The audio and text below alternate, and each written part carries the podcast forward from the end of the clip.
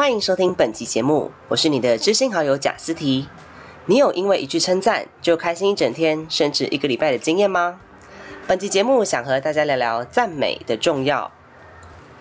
这礼拜在戏上打工时，看到了一本活动经历，是一位国小老师在记录班上的活动历程，从相见欢、上课过程、学习单，还有校外教学的剪影等。那本的时间有点久远，约莫在一百或九十九之间的学年度。在那科技还没有那么发达的时间下，老师只能透过相片做记录。洗完相片后，再加上温暖的手写字，丰富了整本历程。边销毁这些记录的同时，也让我的回忆涌上心头。国小阶段一直是我记忆最深刻也最欢乐的那些时光。由于学校非常注重行孝、善良之类的品德，每年的母亲节总会看到司令台上。举办着帮妈妈洗脚的活动，现在想起来当时的活动画面，也许会觉得怎么那么古板？这些举动或许有些落伍，但我看见的是好多位感动的妈妈都不停的在拭泪。在我一年级的时候，老师曾经做过一个实验，老师将午餐剩下的白饭分装成三个密封袋，钉在后面的公布栏上。并规定每位同学在放学前都必须经过这三个密封袋。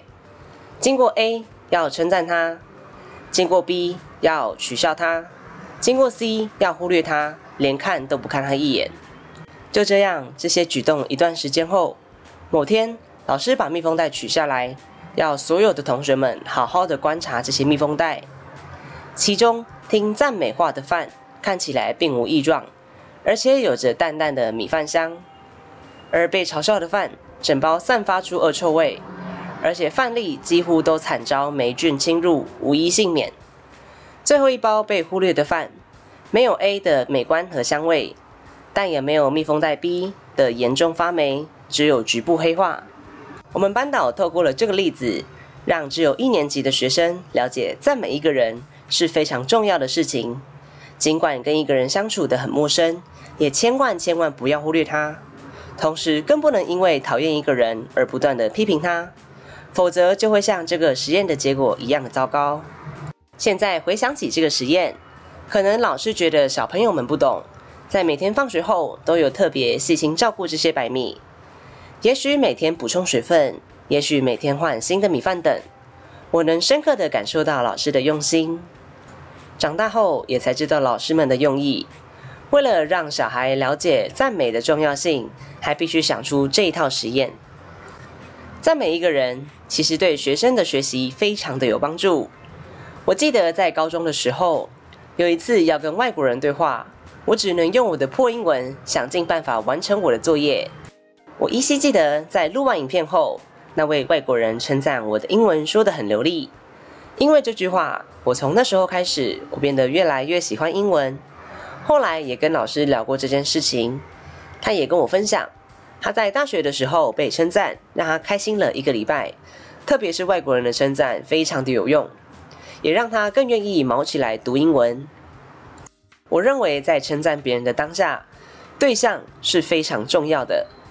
跟我很熟的人都知道，其实我不太称赞人的，这是我的缺点，但造就这个缺点的是我以往的经历。过去我在说话的语气总会带点酸味，我不太喜欢很直接的表达我的想法，而是拐弯抹角的阐述一件事情。或许正在收听的你不太喜欢拐弯抹角的人，但也请你要包容说话不直接的人，因为他们总会有他们的理由和借口。可能是我说话的习惯，我在称赞完对方后，对方给我的反应竟然是负评。无论我称赞的是举动或是一件事情，被我称赞的对象总会觉得我在酸他。但其实我是真心的想给对方一个赞美，却会变成是一种负能量。从那次的经验后，我有一些沮丧，也决定改变我的说话方式。既然用话语无法阐述我的赞美，那我就转变为文字，透过没有温度、没有表情的文字，就能让对方很明白、很直接的感受到我的赞美。在称赞对方时，同时也要注意，虽然人人都需要被称赞，却不是每个举动都值得被称赞哦。有时候看到店里客人在教小孩吃饭的时候，都会说：“谁谁谁来吃一口啊，好棒哦！这口吞下去后再来一口哦。”一口接着一口，开始不断的称赞。第一次有用，第二次也有用，到了第三次，小孩继续看他的手机，完全没有要理会家长的意思。看这个状况，感觉在家里也是一样的情形，只是不同场景的转变。对小孩来说，称赞就是一种增强的作用，得到一个赞美，能让他们跟同才说嘴，增加他们的自信，同时也能让他下一次维持这个行为。但太反复的听到，反而会失去效果。他会觉得，因为爸妈会赞赏我，我才去做这个举动。对于不适当的赞美，就会变成负面的教育方式。最后要提醒的是，赞美是一种正向且具体的肯定，并不是有目的的工具。很长时候，赞美会变成是一种利用别人的手段，像是某些老师很常说：“哎，你擦黑板很干净哎，那之后黑板的整洁就交给你啦。”我认为这并不是赞美，而是叫做心机。很多老师也不是很会教书才来教小孩的啊。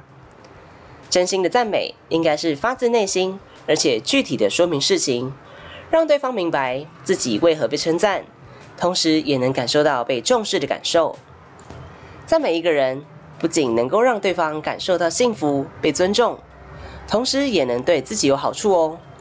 像是大家在分组时，除了会想到能力最好的人，也会想到最会散发正能量的人。因为大家都喜欢被称赞的感觉，这样一来也就不用担心自己找不到组员。有好事，大家也会想来跟你分享，因为你总是能够给出正面的反馈，尽管是一句很轻微的赞美，也能够让对方感受很深刻。